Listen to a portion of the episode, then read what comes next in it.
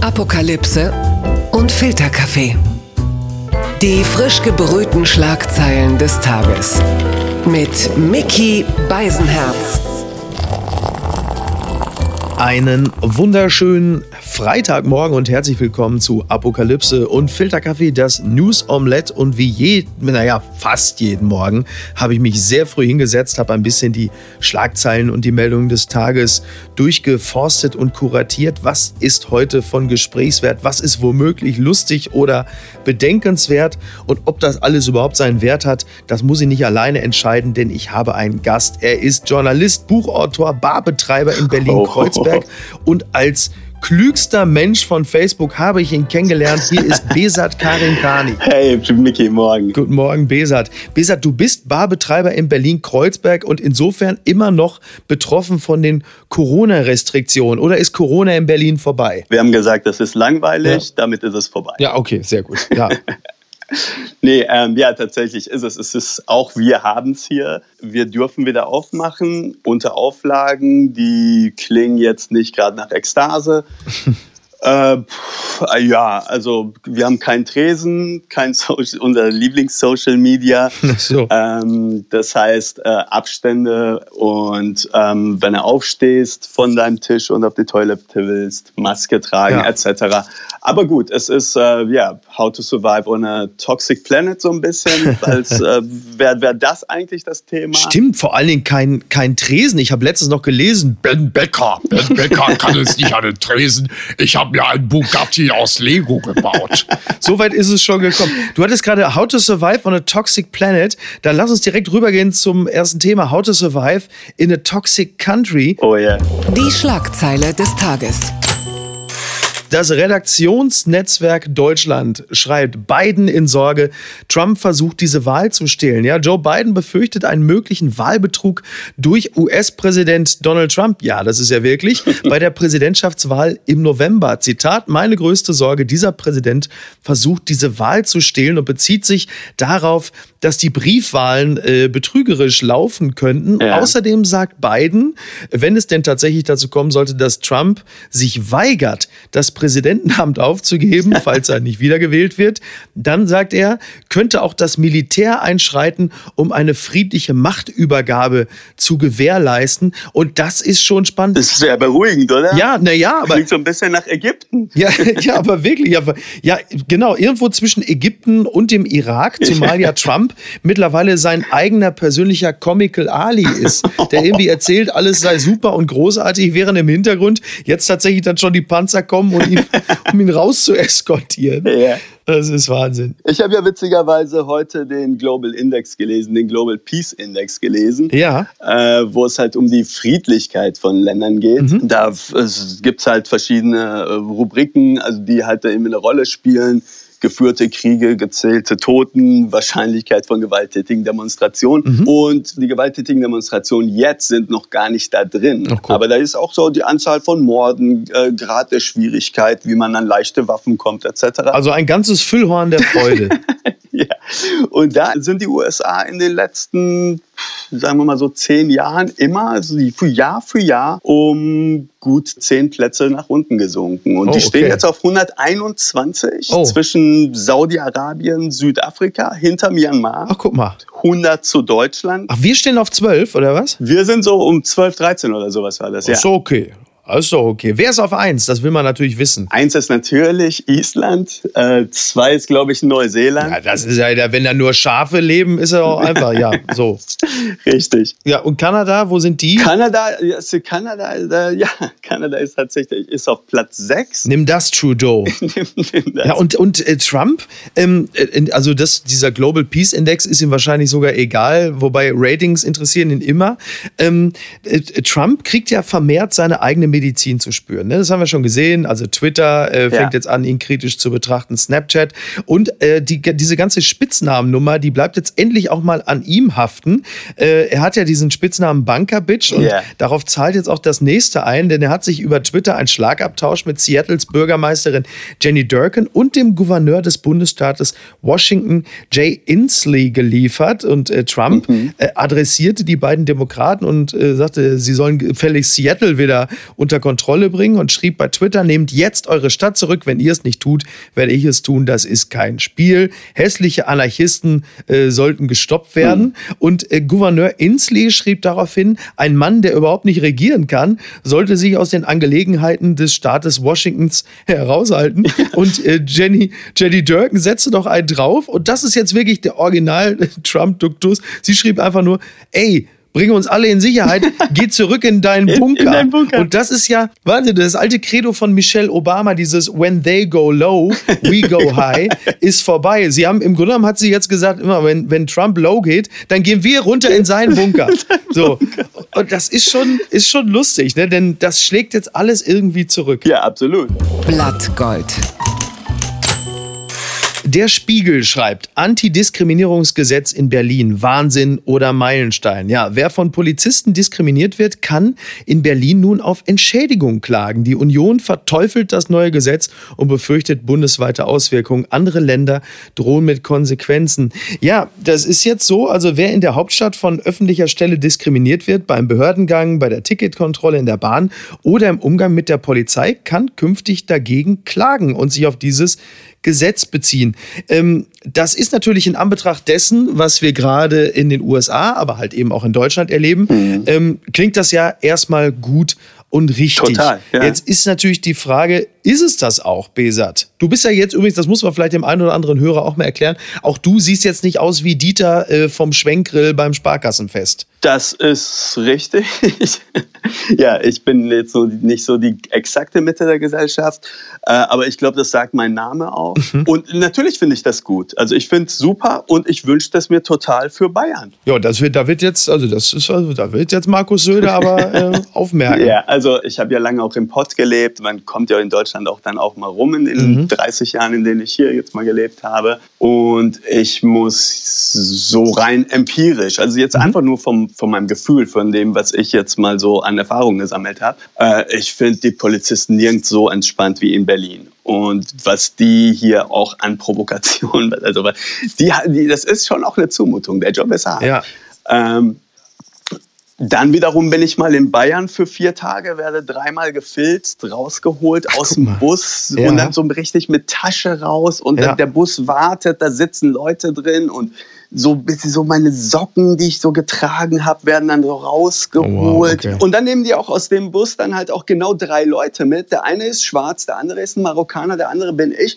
Und dann denke ich, wenn ich jetzt der Typ wäre, der ihr gerade seid oder in der Position wäre, ich würde jetzt halt einfach auch mal so, einfach so alibimäßig so eine Gabi mitnehmen. Ja. Das einfach, einfach ja. damit man danach nicht, damit ich sagen kann, nee, ja, aber was ist denn mit der? Wenn ich Rassist bin, wieso habe ich dann die mitgenommen? Ja. Machen sie nicht. Und ja. das ist halt unglaublich offiziell dadurch. Wäre auch eine Möglichkeit, das künftig einfach so zu machen. Das heißt, äh, das Racial Profiling bleibt, aber man gönnt sich dann halt eben auch noch so eine Ulrike, die man gleich mitnimmt. Aber jetzt, aber im Umkehrschluss ist es natürlich für die Polizeiarbeit künftig wird es auch nicht einfacher, denn wenn du dir vorstellst, eine Serie wie Four Blocks, äh, ähm, da wäre Tony Hamadi und Abbas würden jetzt eigentlich nur noch Anzeigen wegen Diskriminierung erstatten. Äh, ja. Und währenddessen äh, twittert Friedrich Merz, die Älteren werden sich erinnern, dass also er, äh, äh, er sieht übrigens äh, keinen latenten Rassismus bei der Polizei. Er hat, also das ist überraschend. Also das, da bin da, ja gönne ich ihm auch. Das, das ist schön, dass er sicher durch dieses Land marschieren kann. Genau. Friedrich Merz hat äh, überraschenderweise selten rassistische Diskriminierung erlebt. Wobei man muss fairerweise sagen, im letzten Jahr wurde er aufgrund einer unbedachten Äußerung sehr häufig als Mittelständler diskriminiert. Das hat na, ihm ja auch na. sicherlich wehgetan. ja. Ja, äh, zwischen Toni Hamadi und meiner Situation, die ich da geschildert habe, liegt ja auch noch eine Menge. Ne? Ja. Und ähm, wir, haben das. Es ist, es ist Teil unserer Realität. Wenn es jetzt Bullshit-Bingo wäre, würde ich sagen, ähm, kommt irgendwann der Satz, es ist nicht so wie in den Staaten. Nein, ist es nicht. Aber man muss sich jetzt auch nicht immer Länder aussuchen, die halt ja. vor, weiß ich nicht, 50, 60, 70 Jahren noch eine Apartheid hatten. Ja. Und dann halt sagen, aber das ist aber, ja, lass uns doch mal Island werden, lass uns Kanada sein. Jo, oh, bitte lass uns alle Kanada sein. ja. Das ist eine super Idee. Das finde ich gut. Ja, Übrigens eine Sache noch zum Schluss. Friedrich Merz, wenn er twittert, schreibt er in Klammern immer dahinter TM. Ich dachte immer erst, das bedeutet Trademark, weil er Angst hat, dass ihm diese genialen Gedanken einer klaut. Das steht aber für Team Merz. Oh, wow, Und da war ich überrascht, weil ich wusste nicht, ich wusste nicht, dass er noch eine zweite Person in seinem Team sein will. Naja, wir lassen uns mal überraschen. Ja. Gewinner des Tages. Ist in diesem Falle ein Streamingdienst. Die Zeit schreibt, vom Winde verweht, wird zum Bestseller bei Amazon. Denn HBO hatte den Film wegen Rassismusvorwürfen vorerst aus dem Programm genommen. Bei Amazon wiederum stieg das Drama daraufhin in den Verkaufscharts auf. So gut. Ja. Ja, und jetzt ist es ja so, dass die, also diese Rassismusvorwürfe äh, stehen ja nun im Raum und deshalb wurde der Film jetzt erstmal zurückgezogen von Ja. HBO. Jetzt ist halt aber die Frage, ist es richtig, ein Kulturgut wie einen Film aus dem Programm zu nehmen, weil es dort übrigens nicht unberechtigte Vorwürfe der rassistischen Darstellung gibt? Natürlich, ja. Wie geht man damit um? Mit Kunst im Allgemeinen. Wir erleben ja auch gerade eine Phase, in der äh, Denkmäler vom Sockel gerissen werden. Sind die Kunst, stehen die Statuen für Kunst? Die Denkmäler, Ja. ähm, die, die ich gesehen habe, stehen weniger für Kunst. Sie sind zwar sehr kunstfertig Mhm. gestaltet, aber äh, sie sind im eigentlichen Sinne meines Erachtens keine Kunst. Ja. Die Frage ist doch nur, weil jetzt natürlich dann auch zum Beispiel äh, Christoph Kolumbus ist der nächste, Mhm. Klar. dessen, dessen Statue jetzt entfernt werden soll. Äh, Churchill, der Sockel wurde mit Racist beschmiert. Zu Recht. Also die Frage ist immer, wo- ja, ja, klar, also Keep, keep, keep Britain white. ja, ja, absolut. Kann man so in, so in die Ecke stellen. Ich meine, Churchill ist so ein alter weißer Mann, dass er tot ist. Ja, total. Also natürlich, Racist ist nicht falsch. Nur diese sanfte bis heftige Kulturrevolution, die sich da anbahnt, Mhm. ist ja immer, es ist immer die, die Frage, wo geht es hin? Also welches Denkmal darf noch stehen bleiben und wo hört es auf? Also wer? Mhm. Weil nehmen wir Gandhi zum Beispiel. Gandhi war auch äh, Rassist, schlimmer Frauenfeind, Sexist. Also unter welcher Maßgabe darf ein Denkmal noch stehen bleiben? Ja. Was ist der, der, der Faktor, Hm. der ein Denkmal auf dem Sockel hält? Künftig. Ich denke, dass wir das gesamte Konzept des Denkmals überdenken sollten. Ähm, was macht ein Denkmal? Du nimmst eine Figur, nimmst sie, äh, zerreißt sie aus der Zeitachse, ohne die sie eigentlich gar nicht funktionieren kann. Du sagst, du nimmst einen Robert E. Lee oder du nimmst einen Leopold II. Ja. und sagst, äh, so das, was der jetzt hier gerade gemacht hat, ist unserem Wertesystem entsprechend total okay und das wird es auch bleiben für die nächsten. Wie lange hält so eine Statue? 500 Jahre? 1000? Ja, mal gucken, wie, wie heftig die Tauben das Ding zersetzen. Ne? Ja. Die verlieren gerade übrigens alle ihre Klos. Das ist der traurigste Teil daran. Ja. Nee, und ähm, die Sache ist ja, dass halt Werte eben sich verändern, während eine Statue eine Statue bleibt. Und das ist ja auch total okay, wenn so eine Statue zum Beispiel in einem Museum steht und ich dann halt da reingehen kann und denke so, oh wow, so hat man in Belgien um, weiß ich nicht, 1900 so und so oder 1800 so und so Ja. diese Figur gesehen. Aber die stehen ja an den prominentesten Plätzen der Städte für, und die stehen ja für etwas. Und das, wofür sie stehen, ist halt nicht okay. Ja, mit der Kunst geht es natürlich jetzt, also mit der klassischen Kunst geht es jetzt natürlich weiter. Mhm. Äh, Pippi Langstrumpf ist ja so ein ganz beliebtes Beispiel. Ähm, muss man Pippi Langstrumpf umschreiben? Kurze Frage. Nein, man, man muss auch alles, man muss auch vom Winde verweht nicht umschreiben. Man muss auch, ähm, da, das ist nochmal was anderes. Also niemand zwingt mich, vom Winde verweht zu sehen. Das steht nicht auf einem Marktplatz Ja. zentral und ich kann nicht drum herum kommen. Ähm, ich finde es schon ganz gut, wenn diese Sachen weg sind. Also auch das vom Winde verweht jetzt mal, du, du kannst es sehen, du kannst es weiterhin sehen. Wahrscheinlich bringt es HBO auch wieder drauf. Aber dass es jetzt einfach mal so zwei, so als Gedankenspiel mal zwei Monaten mal raus ist und danach siehst du es aber mit anderen Augen. Denn all diese Geschichten sind erzählt worden von dem Mainstream, von dem weißen, guten Christen, der sich selbst halt nie in Frage gestellt hat. Und jetzt läuft dieser Mensch in Bristol vorbei, wo vorher diese Statue gestanden hat. Und jetzt denkt er mal, oh, statt, wo ist das Problem? Mhm. Also als Denkanstoß. Ja. Das ist erstmal eine gute Sache. Und dann ist es aber, ja, äh, das ist jetzt nicht Kunst, wovon ich jetzt spreche, aber ich, was ist mit meinem Kampf? Den gibt es ja nur noch als kommentierte Version, damit der Leser dann auf die antisemitischen Stellen aufmerksam wird. Was ich persönlich ja immer für ein. Ich bin, ich bin immer an dem Punkt, dass ich immer Angst habe, dass man anfängt, die Leute zu entmündigen. Ich muss doch selber in der Lage sein Ja, zu erkennen, ja. wo das Problem liegt. Das ist meine Auffassung. So, ich halte jetzt meinen Kampf nicht unbedingt für Kunst, aber, äh, aber schon auch für eine Art ja, zeitgenössisches. Ja, ich, da, da, bin ich auch total bei dir. Kommen wir zu jemandem, dem auch höchstwahrscheinlich so bald keine Statue gebaut werden wird, in dieser Rubrik. Papala Paparazzi. Es gibt ein Interview mit der Moderatorin oder Ex-Moderatorin Annika Lau in der Gala, mhm. die sich ähm, über ihre Beziehung zu ihrem Mann äh, Frederik Lau und den Kindern äußert und hat dort ein paar bemerkenswerte Sätze gesagt. Unter anderem, ich habe oft das Gefühl, ich bin alleinerziehend. Ähm, also Frederik mhm. Lau, man will sonst nicht in dem Privatleben anderer Leute rumwühlen, aber in diesem Falle hat sie darüber in der Gala gesprochen, wir gönnen uns das jetzt mal. Ja. Wir zitieren die Gala eh selten. Er hat zu tun, schätze ich. Und man, man kommt sehr schnell zu dem Eindruck, er hat halt eher sehr viel zu tun. Ja. Er er ist sehr selten zu Hause. Sie ist mit den drei Kindern daheim und sagt dann Dinge wie, wenn er strahlt, dann strahlt die ganze Welt um ihn herum. Er zieht die Menschen in seinen Bann, er wird bewundert. Freddy steht dann da wie auf einem Podest, was die wenigsten sehen. Ich bin das Podest. Das ist zwar spannend, mhm. aber auch schwierig und anstrengend. Mhm. So, man merkt, also wenn er nach Hause kommt, dann macht er halt so ein bisschen, die, so macht er gute Laune oder liegt halt einfach komplett erschöpft zu Hause. Und mir kam das Interview vor wie ein, wie ein Hilfeschrei. Weil es ist so ein bisschen das Frauenbild wie in einem Heinz-Erhardt-Film oder Hannelore Kohl 3.0. Ja. Hast du es gelesen? Ich habe es gelesen, ja. Ähm, ja, da würde ja jetzt äh, Kohl, ähm, da, da würde jetzt jemand sagen, hinter jedem starken Mann steckt eine, steht eine starke Frau. Und das ist ja halt diese Rollenverteilung von mhm. vorne und hinten und dieser gesamte Kitsch, der damit schwingt.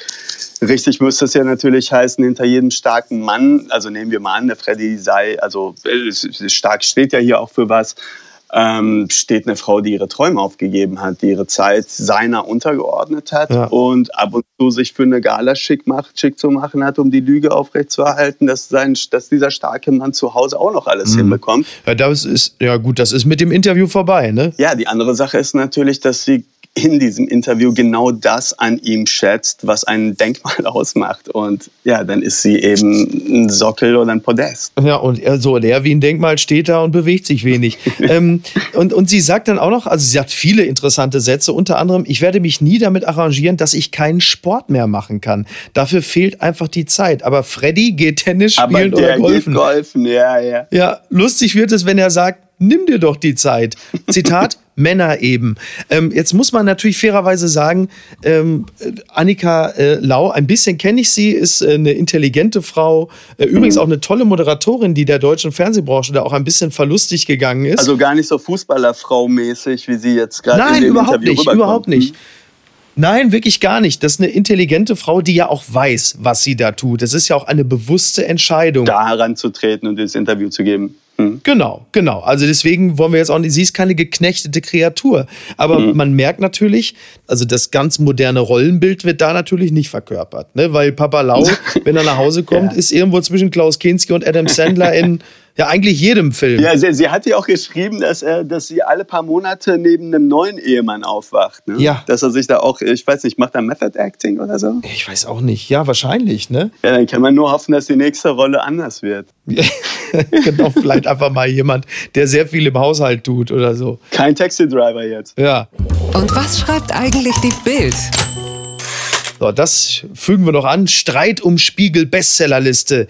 Denn äh, Ferdinand von Schirach, viele kennen ihn von seinen tollen Büchern Schuld, Verbrechen, Strafe, einer der großen Denker äh, der Nation, streitet sich um Platz 1 in der Spiegel Bestsellerliste mit einer anderen klugen, also es ist Katja Krasavice, die kennt man von YouTube und aus, glaube ich, Promi Big Brother. Und äh, sein Buch heißt Trotzdem, das er mit Alexander von Kluge zusammen äh, oh, wow. äh, mhm. verfasst hat. Und ihr Buch heißt Die Bitch Bible. Alexander von Kluge, also, also, die Titel sind schon so gut. Genau. Wie, wie der Name mit diesem Titel des anderen Buches kollidiert. wenn ich, wenn ich, ich muss ganz ehrlich sagen, ich würde mir wünschen, ähm, das, das nächste Buch ist von ihr mit Alexander von Kluge und dafür schreibt dann Ferdinand von Schirach die Bitch Bible. Hey, das wäre cool. Äh, ja. Dann müssen wir mal gucken. ja. Aber so viel, also ich finde diese Spiegel-Bestsellerliste, diese beiden Plätze eins, die sie sich gerade wegen äh, fehlender Daten zur Errechnung der genauen äh, Platzierung äh, gerade haben. Das Corona-bedingt? Ich weiß, vielleicht Corona-bedingt. Das sagt doch sehr viel über Deutschland aus, oder? Dass diese beiden auf eins stehen. Ja, ja. ja.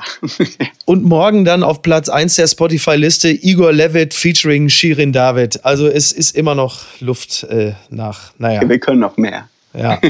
Besat, ich danke dir Danke für dir. diesen äh, spannenden Exkurs. Äh, wir beide treffen uns die Tage und pölen in Kreuzberg noch die restlichen äh, Statuen vom Sockel. Ja, ja, ja, ja, ich habe da noch ein paar. Genau, und äh, vielleicht kannst du für mich sogar den Tresen mal aufmachen. Ich mach, würde einen Hocker würde ich da hinstellen können, würde ich sagen. Du bist ein guter Mensch. Besat, vielen Dank Sehr gerne. und äh, ein schönes Wochenende. Dir auch, mein Lieber. Bis dahin. Ciao, ciao. Mach's gut. Ciao.